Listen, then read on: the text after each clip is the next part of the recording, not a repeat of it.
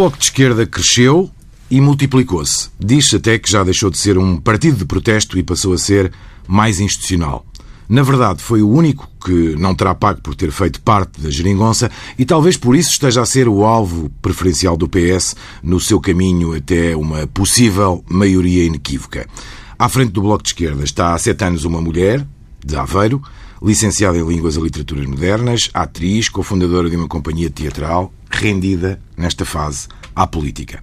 Catarina Martins é a convidada desta semana da entrevista TSFDN. Catarina Martins, nesta final de legislatura estão a multiplicar-se os casos em que o PS se vira, digamos assim, contra os seus parceiros de esquerda. A geringonça escutou-se? Cumprimentar todos, obrigada pelo, pelo convite.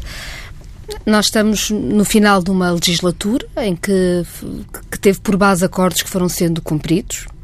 Uh, que teve avanços que são significativos, que mudou em muito a forma como é pensada a política hoje em Portugal, que tem também limitações, contradições que conhecemos. Eu julgo que neste momento estamos a viver um período talvez de alguma desorientação do Partido Socialista, que começou eh, por discutir, por, que passou negociações que estava a fazer à esquerda de determinados dossiês para negociá-los à direita. Eu julgo que esta desorientação do Partido Socialista terá a ver, talvez, com o seu enorme desejo de uma maioria absoluta. Inequívoca. Ontem foi. Eh, esta semana foi. Absolutamente a... inequívoca. Bem, podemos brincar com as palavras. Mas eu, eu julgo que o que está a acontecer é isso. Ou seja, o Partido Socialista quer muito uma maioria absoluta e, com isso, eh, tornou-se desorientado na forma como negocia os vários dossiês. Não é um problema de agora. É um problema que nós já vimos detectando há algum tempo e temos vindo a falar disso. Eu lembro que há mais ou menos um ano nós tínhamos um acordo feito sobre a legislação laboral e depois o governo decidiu ir à concertação social e destruir o acordo que tinha feito com a esquerda para propor uma legislação laboral que, aliás, terá o apoio da direita. Depois, no último Orçamento do Estado, nós tínhamos um acordo para medidas que eram importantes para combater a especulação imobiliária, porque, como sabem, o problema da habitação é um problema grave no nosso país. E o Partido Socialista, à última da hora, também não quis mais avançar nesse dossiê. E na Lei de Bases da Saúde, andamos há um ano e meio num processo de convergência para uma lei de bases e na especialidade, nos últimos tempos, o Partido Socialista decidiu que não queria negociar com a esquerda e queria negociar com a direita. Vamos por partes, vamos, vamos partir esses, essas coisas todas às fatias. Vamos começar por aquilo que é mais a espuma e depois vamos entrar nessas questões mais particulares.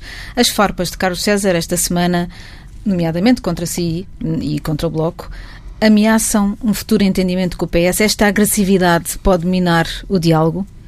Eu acho que, que, que, essas declarações são um bocadinho o símbolo desta desorientação do Partido Socialista que deseja muito uma maioria absoluta e eu não tendo, não tendo a valorizá-las mais do que isso. Mas diga uma coisa, o caminho do PS para a maioria absoluta passa uh, inevitavelmente pelo afastamento da esquerda e daqueles que foram os seus aliados até agora? Repare, eu acho que quem decide uh, os resultados eleitorais é quem vai votar.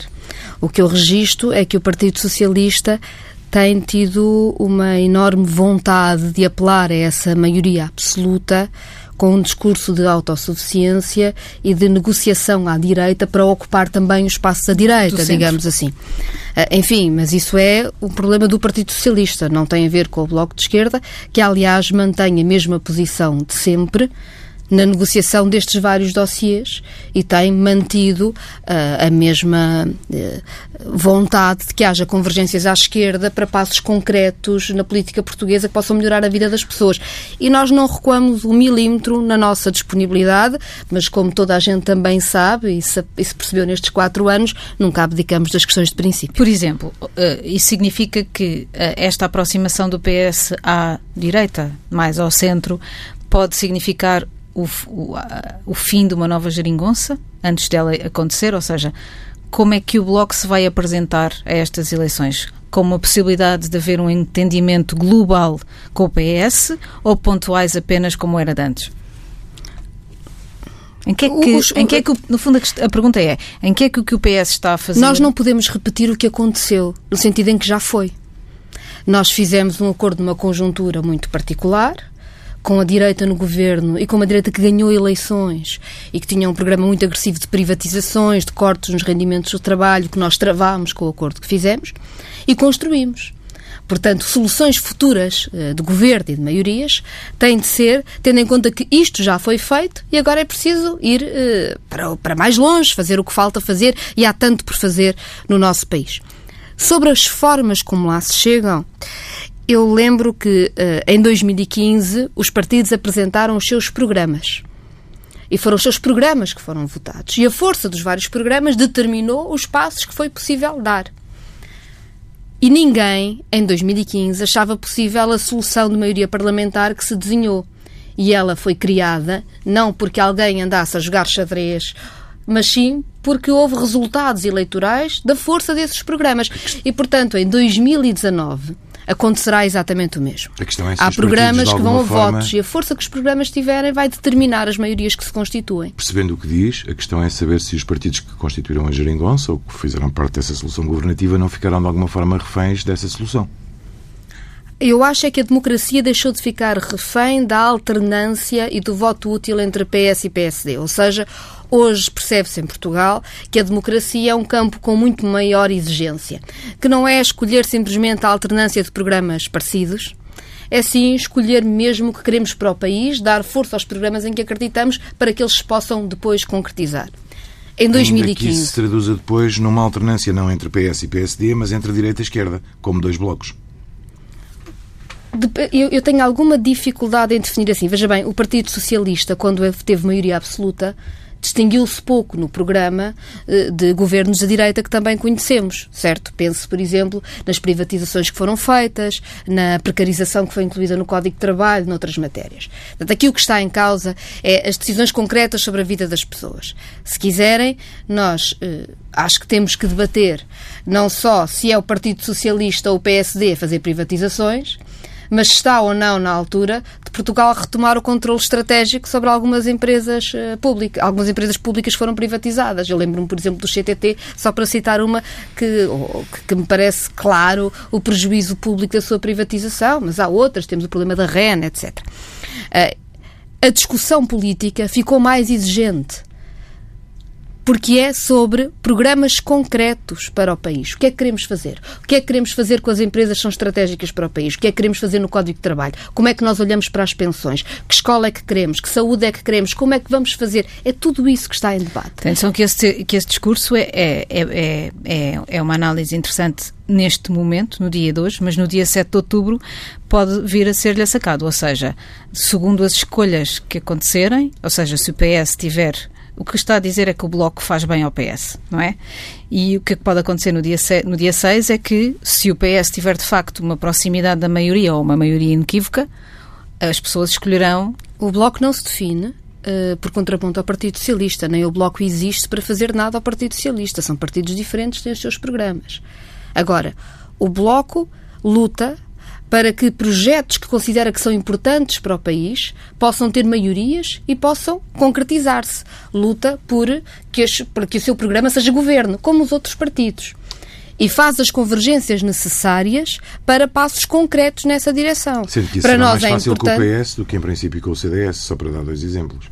Claro, Claro, até porque as bases dos partidos são muito diferentes e, portanto, as opções são, são objetivamente diferentes. E, portanto, é naturalmente um caminho mais, mais simples. O que lhe pergunto é, e tendo em conta tudo aquilo que tivemos a, que, que vimos a discutir desde o início da, da, da, nossa conversa, pode ou não pode a geringonça ser reanimada em que moldes? Como é que vê essa perspectiva?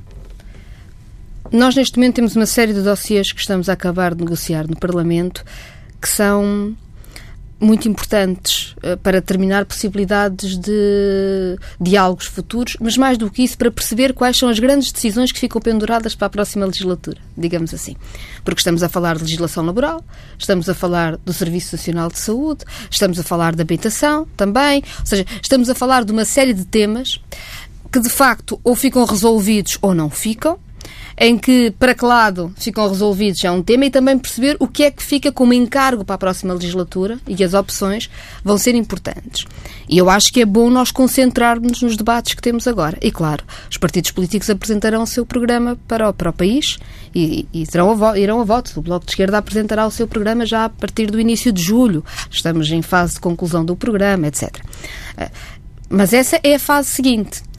Agora, é verdade que a forma como acaba esta legislatura E aquilo que se resolve ou que não se resolve também determina as condições de um futuro governo. E, portanto, nós não podemos hoje antecipar aquilo que só pode ser discutido quando soubermos sobre que base é que estamos a discutir. E as perspectivas não são assim muito animadoras, não é? Esta semana, na, na, nas leis laborais, houve um, um, revés também. O PS negociou com o PSD uh, o aumento da, do, do, período experimental para os primeiros empregos. Há a questão da lei de bases da saúde que continua na mesma, sendo que uh, as taxas moderadoras foram mais ou menos metidas na gaveta.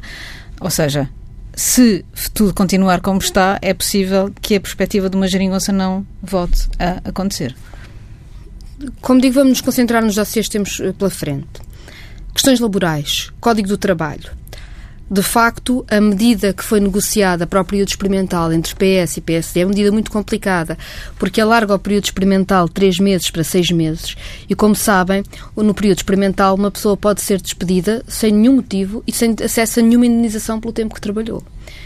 E aquilo que nós estamos a ver, claramente, ainda por cima pelos critérios que se põem para este período experimental alargado, é que nós vamos poder ter postos de trabalho permanentes em empresas, ocupados permanentemente, por pessoas em período experimental que vão rodando e nem nunca indenização têm e mais, como só lá estiveram seis meses, para os devidos efeitos continuam a, a, a ser à procura de primeiro emprego e, portanto, sujeitos a novo período experimental. Portanto, o que o PS nos está a propor, e o acordo com o PSD, é que não só uma empresa possa ocupar um posto de trabalho permanente com sucessivas pessoas a rodar com em período experimental, como um mesmo trabalhador fique na situação de saltitar entre posto de trabalho e uhum. posto de trabalho, sempre em período experimental, sem nunca adquirir direitos básicos do trabalho. Daí a subida constitucional.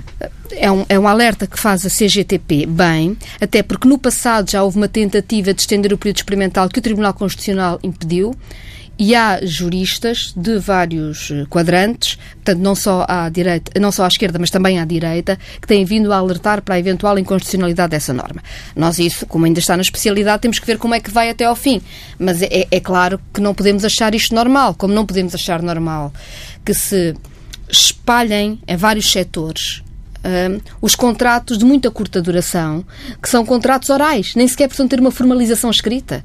Quer dizer que, em última análise, nem sequer há um controle sobre o horário a que as pessoas estão sujeitas. Portanto, permite-se todo o tipo de abuso laboral e nós vivemos num país em que, infelizmente, o abuso laboral, o abuso patronal, é muito mais regra do que gostaríamos. Muitas vezes à margem da lei. Ora, se nós não conseguimos sequer ter um sistema que obrigue as empresas a cumprir a lei e a não fazer abuso laboral, vamos ainda por cima depois permitir a generalização de contratos orais que nem escritos são e, portanto, a, a, a sua própria, o próprio controle do Estado, da sua legalidade é muito mais difícil. Tudo isto é perigoso, ou seja, para que se perceba que esta oposição do Bloco de Esquerda a determinadas medidas não é nem uma novidade, porque o Partido Socialista sabe a posição do Bloco desde sempre, nem é uma espécie de, de, braço de ferro sobre o vazio. Vão negociar com a direita em vez de negociar connosco. Não. Tem a ver com medidas concretas sobre a vida das pessoas. E nós, mais... nestes quatro anos, aprovámos sempre, e, e, e termino já, sim, sim. aprovámos sempre legislação que é melhor do que a que está em vigor. E agora, de repente, no Código de Trabalho, o Partido Socialista propõe-nos algo que piora o que está em vigor, piora condições concretas. Estava a lembrar-me que, enfim, Código de Trabalho ou, ou Lei de Bases de Saúde ou alguns desses temas que estão que a Catarina dizia há pouco que dependerá da sua evolução para percebermos como é que no pós-eleições poderá haver entendimentos. Uh, se não será de alguma forma utópico pensar em chegar a entendimentos a três meses de um ato eleitoral. Nós... Esta é a melhor forma para fazer essas negociações? Esta é a melhor altura? É a melhor, Claramente melhor nós time? achamos que não. Aliás, nós uh, uh, negociámos estes dossiês com muito tempo. Há já muito tempo. Na verdade, o Partido Socialista é que adiou. Eu lembro que uh, o João Semedo e o António Arnaud fizeram uma proposta de lei de bases da saúde e entregaram aos dois partidos em dezembro de 2016. Lançaram em livro em janeiro de 2017.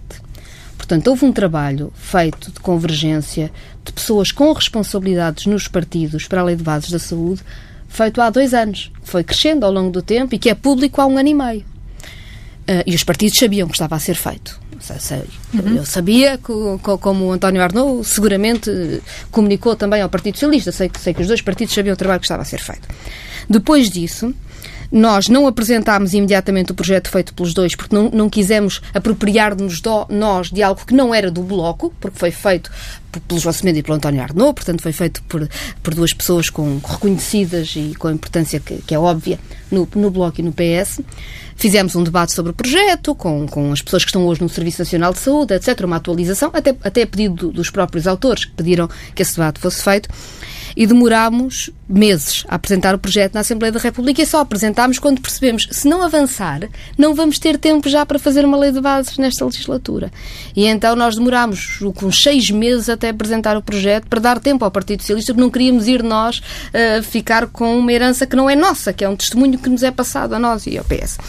O PS, na altura, só quando nós entregamos o projeto na Assembleia da República, e depois de muitas conversas sobre o atraso, não vamos ter tempo, tem de ser feito nesta legislatura, é que o Partido Socialista se comprometeu, está bem, em setembro lá apresentaremos um projeto. Bem, aquilo ainda demorou bastante mais tempo e só agora, no fim da legislatura, é que o Partido Socialista apresentou um projeto, mudou de ministro entretanto, tinha um grupo de trabalho, depois fez as coisas de uma outra forma tudo certo, os partidos têm estes processos de, de uh, debate interno, conversa interna, que são bons porque é assim que as coisas ficam bem, acho que, que isso é tudo normal.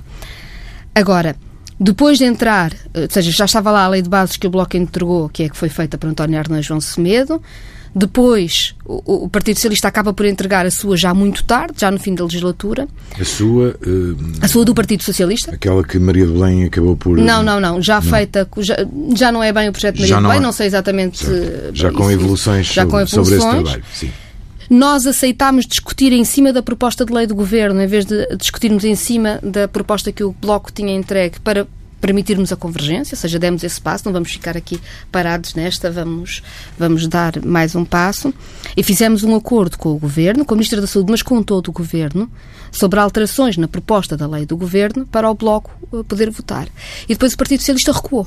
Recuou em toda a linha recuou, houve um imenso ruído sobre isso, com, uh, enfim, uh, falou-se de alguns temas, de outros falou-se menos, mas enfim, recuou, e agora, uh, aparentemente, tendo em conta as notícias, está a negociar à direita a lei de bases. Tudo isto é. Eu acho que tudo isto mostra desorientação. Porque há escolhas que são feitas, ou seja, como é que o Partido Socialista percebe à última da hora que afinal é com a direita com a direita que, que, quer negociar uma lei de base da saúde, com a direita que chumbou, que foi sempre contra a criação do Serviço Nacional de Saúde. Como é que o Partido Socialista, nesta altura do campeonato, depois de todo o acordo, depois de tudo o que fizemos, depois de todo o trabalho, deste tempo todo. E este foi um trabalho, eu acho que o trabalho da Lei de Bases da Saúde é, é um trabalho que, que nos diz muito, pelo qual temos particular carinho, não só pela sua importância na sociedade, porque o Serviço Nacional de Saúde está mesmo a precisar de ser salvo não só também por ter sido um trabalho disputado pelo João Semedo e pelo António Arnaud, mas é, é, natural que tenha para nós este, este, este carinho especial, mas também porque foi um dos processos em que mais pessoas se envolveram. Ou seja, este foi um processo de debate em que gente se envolveu, gente que, que trabalha no Serviço Nacional de Saúde, gente que constrói o Serviço Nacional de Saúde. Uh, a chamada sociedade civil, eu não gosto muito deste termo, porque parece que somos todos militares, e não somos, mas uh, se envolveu muito e fez muita convergência. Muitas das propostas de convergência a que foi possível chegar entre o Partido Socialista e o Bloco de Esquerda foram redações que vieram dessas tantas reuniões, de tanta gente que se envolveu muito nesse processo. E de repente o Partido Socialista diz a toda esta gente, gente de esquerda que não é do Bloco de Esquerda, que é do Partido Socialista, muito dela, outra não é de nenhum dos partidos, outra. Enfim, e, e de repente o PS vira-se para esta gente toda que esteve sempre a desenhar soluções num quadro da convergência à esquerda e diz: afinal, nós queremos negociar a lei de bases da saúde com a direita. Isto é uma desorientação que também... pode ser incómoda para o Bloco, no sentido em que este é um processo, processo importante para nós, mas é sobretudo um problema para o país porque a lei de bases da saúde não é coisa pouca e, portanto, não devia estar sujeita a jogos de desorientação. Mas a verdade é que o Bloco também não aceitou o, o projeto que o PS eh, acabou por, eh, por, por, por eh, por propor, não é? não, há... de, pelo contrário, o Bloco aceitou integralmente as propostas feitas pela Ministra da Saúde. Isto é que é bizarro. Eu não sei se as pessoas já perceberam. É que o que o Bloco de Esquerda está a defender no Parlamento é que o Partido Socialista não destrua as redações propostas pela Ministra da Saúde, que trabalhou com este largo grupo de pessoas interessadas em salvar o Serviço Nacional Depois de Saúde. Depois da intervenção de, de Marcelo Rebelo de Sousa, certo? Eu, eu, como é que viu eu, eu esta... chamo a atenção para o seguinte, eu não creio... Que Acha nós... que foi condicionante para o PS essa intervenção? Eu acho que a posição do Sr. Presidente da República sobre a Lei de Bases da Saúde é conhecida, como é conhecida a posição do, do, do, do PSD, de, do campo da direita, de onde vem o Sr. Presidente da República, que é uma posição que sempre foi um pouco hostil ao, ao Serviço Nacional de Saúde. Eles não diriam sempre... tanto, não é? Mas votaram sempre contra. Eu pensei que hoje está um bocadinho na moda dizer-se que gostamos todos do Serviço Nacional de Saúde. Mas é preciso ver as votações uh, e perceber que sempre que houve avanço do Serviço Nacional de Saúde tiveram os votos contra a direita. Sempre. Não só a sua criação, como o seu desenvolvimento ao longo dos tempos. O que teve sempre o voto a favor da direita foi outra coisa. É a consideração de que a saúde é um mercado importante que o Estado deve apoiar. Aliás, eu, eu reparei que saiu agora um artigo na Visão sobre um debate sobre as questões do país, em que uma das responsáveis, uma das maiores responsáveis pelo, pelo setor privado da saúde em Portugal, diz que o problema da saúde em Portugal é que o Estado, uh, o Estado é grande demais. Ou seja, como se nós imaginássemos. Uh, pensem, pensem nos países onde o Estado não é grande na saúde. Pensa nos Estados Unidos da América, um país que tem o PIB que tem e onde as pessoas literalmente morrem por acesso à falta de cuidados de saúde por estar na mão dos privados. Portanto, esta é a visão da direita, sempre foi. E aliás, estou a direita muito diz que a visão dela é esta palavrinha pequena que se chama, que diz que é supletiva não é a função. Mas sobre isso nós estamos de acordo. E dos seja, privados. Mas, isso, mas sobre isso o Bloco está de acordo. A direita não diz isso. A direita agora diz isso para tentar limpar a imagem. Vamos, vamos perceber. O Bloco de Esquerda está de acordo. E toda a gente está de acordo que quando o Serviço Nacional de Saúde não dá resposta, tem de haver contratualização com privados. Vamos dar um exemplo. Hemodiálise em Portugal. Mais de 90% é feita em clínicas privadas. Mas alguém quer acabar com o acesso das pessoas à hemodiálise? O Bloco de Esquerda é o primeiro a defender a contratualização da hemodiálise com privados, porque é a forma de ter esse essa prestação de cuidados. Áreas cuidados específicas onde o Estado não tem capacidade de... Áreas específicas, setores do território, momentos de pico. Há várias razões para o Estado ter que contratualizar com privados. Ninguém pôs isso em causa. O problema não é esse. Nós também concordamos que a contratualização com os, Estado, com os privados deve ser supletiva. O problema é se nós, no, na forma como concebemos as políticas públicas para para a saúde, percebemos que as políticas públicas para a saúde são ter um Serviço Nacional de Saúde forte, público em todo o país, com a responsabilidade de fazer a promoção da saúde e a proteção na doença, e o tratamento da doença, e depois, quando é preciso, contratualiza-se com privados que têm todo o direito a existir, mas não são uma responsabilidade pública. Responsabilidade pública é o SNS em todo o país. Quando é preciso, contratualiza-se com privados e os privados têm todo o direito a existir. Ninguém quer acabar com o consultório privado, o médico, tudo bem, não há nenhum problema. Ou uma outra visão que a direita tem, que é há 10 mil milhões de euros no orçamento para a saúde. E estes 10 mil milhões de euros não devem ser para o Serviço Nacional de Saúde. Devem ser para o sistema de saúde, que é composto por públicos e privados, e, portanto, o Estado começa a financiar diretamente os grupos privados de saúde. Ainda que o que existe o que é há... um financiamento muito limitado para o setor privado, não é. desse orçamento 40% do orçamento da saúde vai neste momento para os privados. 40% ainda que me diga que uma parte destas tem a ver com medicamentos e, e nós certo. não temos laboratórios, mas mesmo assim. E referências. Para as PPPs vai muito pouco, mas depois há uma série de outras, de outras Sim, valências. Vão cerca, ou seja, descontando os medicamentos, 30% já vai. É preciso perceber que o orçamento dos hospitais privados depende em 50% do Estado, o orçamento das clínicas de, de meios de diagnóstico, diagnóstico. depende em 70% certo. do Estado. E, e, e o que nós dizemos é que não tem sentido, por exemplo, um hospital que tem um laboratório montado fechar o seu laboratório de análises para depois contratualizar com a clínica privada ao lado, em vez de fazer lá as análises. É, depende. Não tem sentido nem do ponto de vista financeiro. E se for mais barato? Não é mais barato. Para já, não é mais barato. Depois, um utente que entra num hospital tem o direito a fazer lá tudo e não a andar de um lado para o outro. Se uma pessoa precisa, uma pessoa quando entra no hospital para uma consulta de especialidade, para o que for, e vai precisar de fazer diagnóstico, etc., deve fazer tudo no hospital. O, o, o Estado não tem, porque quer financiar o mercado privado da saúde, de obrigar as pessoas a andar de um lado para o outro para fazer ataque aqui, a, análise ali, a consulta não sei de que mais não sei aonde, a operação faz aqui. É absurdo. É, é absurdo e não protege as pessoas. Há depois um outro problema que é assim. Há 30 anos, quando a direita impôs com os votos contra do Partido Socialista e da esquerda, mas impôs uma lei de bases que via a saúde como um mercado e, portanto, em que o Estado tinha a obrigação, que está escrito, de financiar, os privados eram pequenos. Mas foram crescendo graças a este financiamento público. O que é que acontece hoje em dia? Acontece que nós temos recursos públicos a serem sangrados pelos privados, que não têm de investir, só têm de ficar à espera de ficar com os recursos públicos. O principal deles e o mais importante deles são os profissionais do Serviço Nacional de Saúde. que nós formamos, que naturalmente têm um trabalho que deve ser reconhecido com carreiras dignas, seguramente. Como é que isso e se que os resolve? privados, por e simplesmente, vão lá buscar. Como é que isso se resolve? Eh, Isso resolve-se num caminho que nós estávamos a fazer para acabar com a promiscuidade entre o público e o privado. Por exemplo, nós temos o problema com os PPPs, do diretor clínico de um hospital público ser também dire... uma pessoa na direção clínica do hospital público ser também diretor clínico do hospital privado. O que quer dizer que gere não só os utentes, mas também os profissionais, de forma a levá-los para os grandes grupos privados. Por isso é que as PPPs não é só o custo, é o que permitem. É o que permitem de ir buscar ao, ao, ao Serviço Nacional de Saúde, que está a acontecer neste momento. Ah, mas também, portanto, é com mecanismos de dedicação plena ou de exclusividade, se quiserem, dos profissionais do SNS. Havia essa Claro proposta haver- quando a ministra entrou, aliás, não fazia parte da lei de bases, se não me engano. porque- Claro, mas o uma- Bloco de Esquerda apresentou essa proposta no Parlamento na redação exata da Ministra da Saúde. Deixe-me, porque temos que avançar, mas deixe-me só dar um passo atrás para avançarmos, que é, ouvindo-a, pergunto-me a mim próprio que formatos então é que serão possíveis para uma nova solução política, porque estou-me a basear, enfim, nos estudos que há, nas sondagens que há, nos indicadores que há, tudo indica que poderá ser necessária uma nova solução política na próxima legislatura. E o que eu, e o que eu me pergunto é se ela será possível, ouvindo o que me está a dizer sobre esta última fase de relacionamento, nomeadamente com o PS. Tudo vai depender da força que cada programa tiver e da negociação que for possível fazer para criar eh, maiorias. Ah, e bem, esse é um caminho que vai, como eu digo, primeiro precisamos de acabar este período em que estamos, acabar esta legislatura, perceber quais são os dossiês que conseguimos fechar, quais é que ficam em aberto, porque vai ser importante perceber isso para o futuro.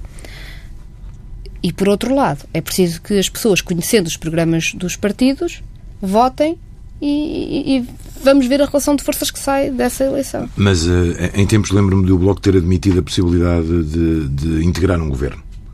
Uh, até me lembro por piada, se não estou em erro, a Catarina a assumir que a pasta das finanças seria uma pasta, enfim, próxima daquilo que seriam as prioridades do Bloco de Esquerda. Essa hipótese hoje para si está mais afastada? Quando o Bloco de Esquerda concorre a eleições, quer ser governo, como todos os partidos. Eu percebo.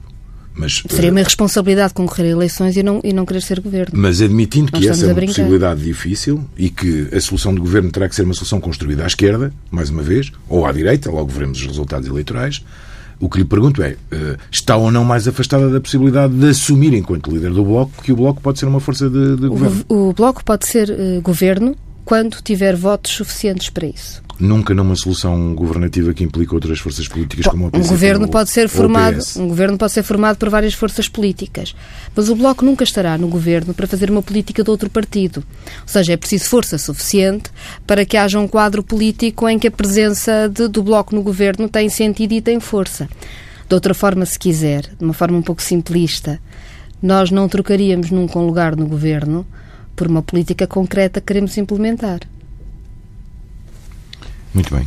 Mário Centeno foi o grande obstáculo a que esta geringonça funcionasse melhor, ou mais de acordo com aquilo que o Bloco de Esquerda esperava dela? há duas coisas diferentes. A primeira é reconhecer que quando nós fizemos o acordo em 2015, se Mário Centeno não tivesse abdicado de boa parte do que estava no seu programa macroeconómico, não teria existido acordo. Eu lembro que o nosso acordo diz expressamente que não pode haver redução da TSU patronal, porque não queremos descapitalizar a segurança social. Diz expressamente que as pensões teriam de ser descongeladas, que era uma coisa que o programa macroeconómico de Mário Centeno permitia, queria continuar congelado, e claramente disse também que não poderia avançar o chamado regime conciliatório de despedimento, que era uma forma de facilitar despedimentos que também fazia parte do núcleo duro das propostas de Mário Centeno. Isto só para dizer as três que estão logo no início do acordo, depois há, há outras. E, portanto, se não tivesse ouvido disponibilidade negocial de Mário Centeno, não teria sido possível, na verdade. Mas depois ele mudou. As linhas quando- vermelhas foram contra o programa de Mário Centeno e foi isso que permitiu descongelar as pensões, foi isso que per- permitiu E o que é que eh, mudou? O reforçar facto de- do Ministro das Finanças ter ido, por Aconteceu exemplo, uma- para o Eurogrupo? Que... Não, não, não. Julgo que o Ministro Mário Centeno tem, faz aquilo que, que acredita que deve fazer e que é o Governo. Não acho que haja ministros cada um para o seu lado. Seguramente o Governo tem coesão eh, suficiente para, para, para as opções que faz. Há uma divergência que nós temos grande, que é sobre a forma de redução do déficit. Nenhum de nós quer déficit. Eh, o déficit é um desequilíbrio, nós queremos contas certas. O que acontece é que quando o Estado, quando olhamos para os critérios de déficit da União Europeia e decidimos fazer uma redução muito abrupta de déficit nesses critérios, podemos estar a fazer uma redução de déficit a curto prazo com consequências negativas a longo prazo. E nós achamos que não podemos olhar só para as contas de Bruxelas, temos de olhar para as contas do país como um todo, trocando por miúdos. Se nós, para conseguirmos fazer um brilharete de déficit para Bruxelas ver, deixamos de investir num hospital, numa escola, num tribunal, numa estrada, num território que está a precisar de investimento, bem podemos nesse ano ter tido um número do déficit muito bonito. Mas o país fica com um problema, porque a dívida ou déficit, o que vai ter que ser gasto naquele hospital, naquela escola, naquela estrada, naquele comboio, está lá. E quanto mais tempo se deteriorar, mais caro vai ficar. E quanto mais pessoas ficarem sem aquele serviço, maior é a nossa dívida interna, menor é a nossa coesão social. E, portanto, nós achamos que houve uma, um fechamento das possibilidades do investimento do país, que é negativo a longo prazo, ainda que possa ter tido ganhos a curto prazo uh, na, nas, nas, nas, geometrias europeias, digamos assim. o nosso dinheiro fica mais barato. Também ajuda a O nosso o dinheiro ficou mais barato por uma política do, do, do, Banco Central Europeu. Sejamos claros, e o Partido Socialista sabe isso e diz isto, e portanto é bom não. Se isso fosse verdade, o nosso dinheiro tinha ficado mais barato no tempo do governo PSD-CDS e não ficou. Na verdade, houve uma alteração da política do Banco Central Europeu porque senão a nossa dívida continuaria a ter eh, juros a subir. Aliás, essa alteração foi uma alteração que se verificou ainda durante o anterior governo e é por isso que no final do mandato do anterior governo eles fizeram de conta que tinham feito uns brilharetes. De facto, não, não mudou nada em Portugal, o que mudou foi a política do Banco Central Europeu, como vários dirigentes do Partido Socialista se fartaram de dizer na altura. E, portanto, sobre isso temos uma grande convergência de análise. O que acontece é que quando o país fica mais frágil, fica mais caro no futuro recompor. E acontece outra coisa também que, eh, que acho que é importante, que é quanto é que nós acreditamos nesta política de recuperação da economia. O Bloco de Esquerda sempre disse que se nós recuperássemos salários, eh, pensões, prestações sociais aos mais vulneráveis, a economia ia reagir bem e ia crescer.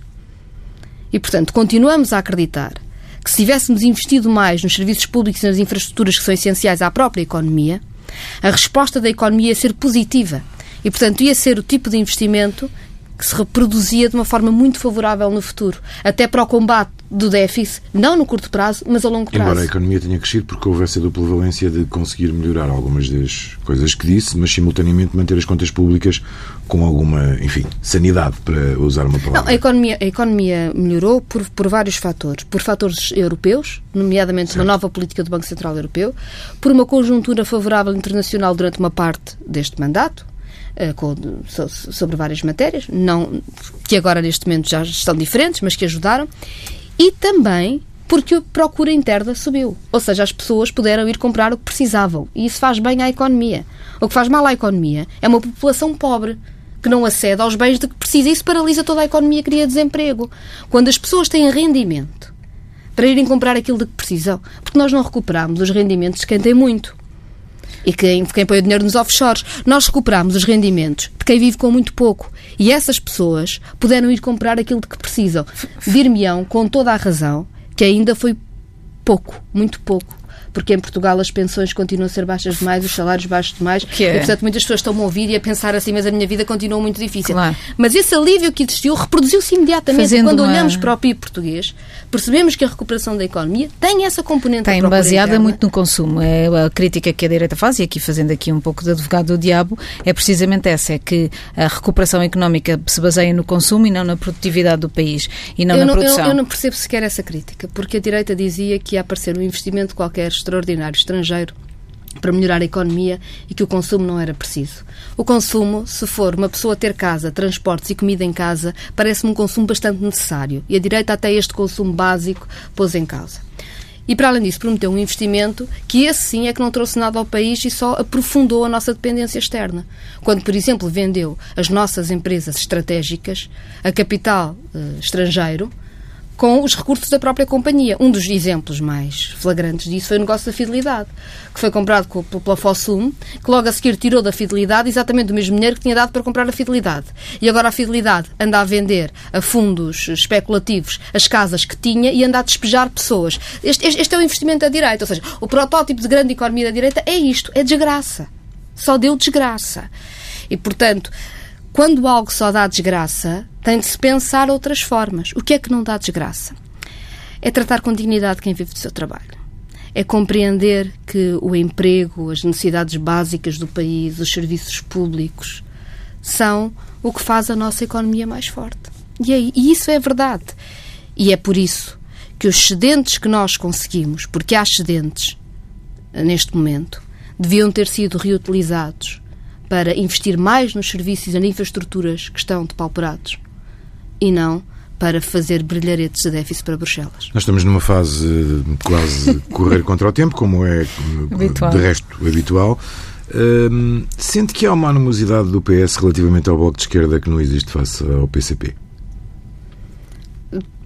Não sei. Eu tenho alguma dificuldade em compreender algumas declarações e como me parece que não têm que não são muito interessantes politicamente, também não tenho perdido muito tempo com elas. E como é que está o relacionamento com o PCP? Eu recordo, por exemplo, que esta semana no Parlamento Europeu o PCP votou contra a solução de Marisa Matias para a presidência do partido. Como é do que Partido ficam, Europeu. Do Partido, exatamente, do Grupo Parlamentar Europeu. Como é que ficam as relações à esquerda, sobretudo entre o Bloco de Esquerda e, e PCP? Nós temos diferenças com o PCP que são conhecidas. Houve, aliás, bandeiras da legislatura que ficaram pelo caminho por, porque o PCP não, não quis fazer maioria. Lembro uma, por exemplo, a despenalização da morte assistida, entre outras, em que foi uma pena que não se tenha avançado. Mas temos uma enorme convergência com o Partido Comunista em muitas matérias. Aliás, provavelmente, se olharmos para os votos, o Partido Comunista é aquele partido em que, matérias essenciais, nós temos maior convergência não acho que o Partido Comunista tem uma é muito importante em soluções à esquerda em Portugal. Pela nossa parte sabemos dessa importância achamos que vai continuar a ter um papel fundamental e, e queremos fazer esse trabalho conjunto. Então, e o que é que aconteceu no Parlamento Europeu esta semana? Sobre essa matéria a Marisa Matias já já, já disse o que havia a dizer. Disse que não que não ia dizer nada. Não, ou seja, um, há, há, um processo de decisão que está em curso no grupo parlamentar europeu de que fazemos parte com o Partido Comunista Português. O nome da Marisa Matias foi proposto por um outro partido para presidir ao grupo. A, Maria Matias, a Marisa Matias disse que estava disponível. Essa solução não alcançou consenso. Isso está nas notícias. Não temos eh, nenhum comentário a fazer e esse debate deve ser um debate interno do grupo parlamentar europeu e é assim que vai continuar. Surpreendeu o resultado do PAN? O resultado do PAN mostra que uma força política temática pode ganhar um espaço relevante na política Uh, veremos agora o, o, que, o, que, fazem com essa força. Nós assinalamos que temos Mas é assim que olha para o PAN, uma força política temática, só para sublinhar. Não sou eu que olho, é o PAN que se afirma, não é? Na, na verdade, em muitas matérias uh, o, o PAN abstém-se, o PAN não tem ainda posição não é um mal em si mesmo, ou seja, há espaço para uma força política temática em Portugal como há noutros países europeus. Em relação aos temas específicos do PAN, assinalo até uh, convergências que temos tido e gostamos de a ter e, temos trabalhado em conjunto em alguns dossiês. Muitos são dossiês que são caros ao Bloco há, há bastante tempo e, portanto, é bom que haja mais, mais força para, para essas matérias, bem-estar animal, entre outras. Há depois uma série de áreas em que nós não sabemos o que é que o PAN pensa, mas o que agora, ou seja, educação, saúde, pensões, trabalho uma vez ganhando força, o PAN terá de se vir a definir, não é? E, portanto, também aguardamos esse, essa definição desse caminho, que até agora não teve de existir, mas há um momento em que, ganhando mais força, ela terá naturalmente Acha aparecer. que o PAN pode... Uh, há o risco de que o PAN uh, reúna esse voto de protesto que foi, durante muito tempo, do Bloco de Esquerda e que, com a sua institucionalização, pode vir a estar em perigo? Eu tenho muita dificuldade com a ideia do protesto e da institucionalização e vou explicar porquê. Eu acho que normalmente se diz que o Bloco de Esquerda era um partido de protesto e passa a ser um partido institucional para atacar o Bloco porque à direita e no poder económico é muito interessante que o Bloco de Esquerda proteste contra um salário mínimo ser baixo. Isso, é direita, muito... o Pedro Soares, que agora quando anunciou que, enfim, que não ia ser eh, candidato novamente a deputado pelo, pelo Bloco, também disse que o Bloco corria o risco de se institucionalizar, Não disse que o Bloco assim. estava, estava institucionalizado, registro que não o disse. Uh, mas o que eu queria dizer é que na verdade, o que incomoda é eventualmente a força do Bloco de Esquerda, quando tem força, porque há mais gente que confia nele, para mudar coisas. O Presidente da Altice estava muito incomodado naquela conferência pública em que também os hospitais privados mostraram o seu incómodo com o Bloco de Esquerda, porque diz que nós fizemos uma coisa terrível. Foi, diz que fizemos uma campanha eleitoral contra a Altice. O que nós fizemos foi dizer que o que a Altice estava a fazer, tanto aos seus trabalhadores, como em dossiês essenciais como o nosso IRESP, é inaceitável em Portugal e combatemos esses abusos e o poder económico não gosta. Eu percebo que o poder económico gosta de fazer de conta quem tem uma posição diferente e quer equilibrar o tabuleiro em nome das pessoas, só pode ser protesto, porque não deve ter força institucional. Porque, na verdade, quando ganhamos força institucional, podemos mudar alguma coisa. Mas eu acho que é mesmo preciso mudar muita coisa em Portugal. O Bloco de Esquerda está ou não inebriado pelo aroma do poder? Eu não sei o que é que isso quer dizer. Se me pergunta se nós achamos que é importante mudar, transformar, criar força para transformar em Portugal, sim, é preciso. E nós temos a força de o fazer. Nós não queremos ficar muito sentados em casa a pensar isto correu mal e nós tínhamos a boa solução. Não. Nós queremos juntar força, juntar gente em nome de soluções concretas para o país. Eu não quero ficar em casa a dizer que o preço da eletricidade é grande demais eu quero ter força para impor um corte nas rendas da energia. Nesse sentido, está disponível para fazer pequenas concessões ao PS para ter mais poder de mudar? O poder de mudar vem de quem vota vem de quem se organiza, vem de quem se mobiliza, vem não só no dia das eleições, mas de quem faz as lutas uh, todos os dias pelos temas que são importantes, de quem não se conforma, de quem não se resigna. Depois, a relação de forças que existe permite mudanças legislativas que são institucionais, que são importantes, e aí há toda a negociação que deve existir para se irem dando passos no caminho que achamos importante. Mas nunca nos enganemos. A força não vem de uma negociação de gabinete. A força vem de quem não se resigna, seja no voto, seja nos, nos ativismos sindicais, pela habitação, pelo ambiente, pelos direitos das mulheres, por, por toda esta gente que se tem vindo a levantar, porque diz que o país pode fazer melhor. E pode mesmo. Catarina Martins, a convidada desta semana da entrevista TSF-DN.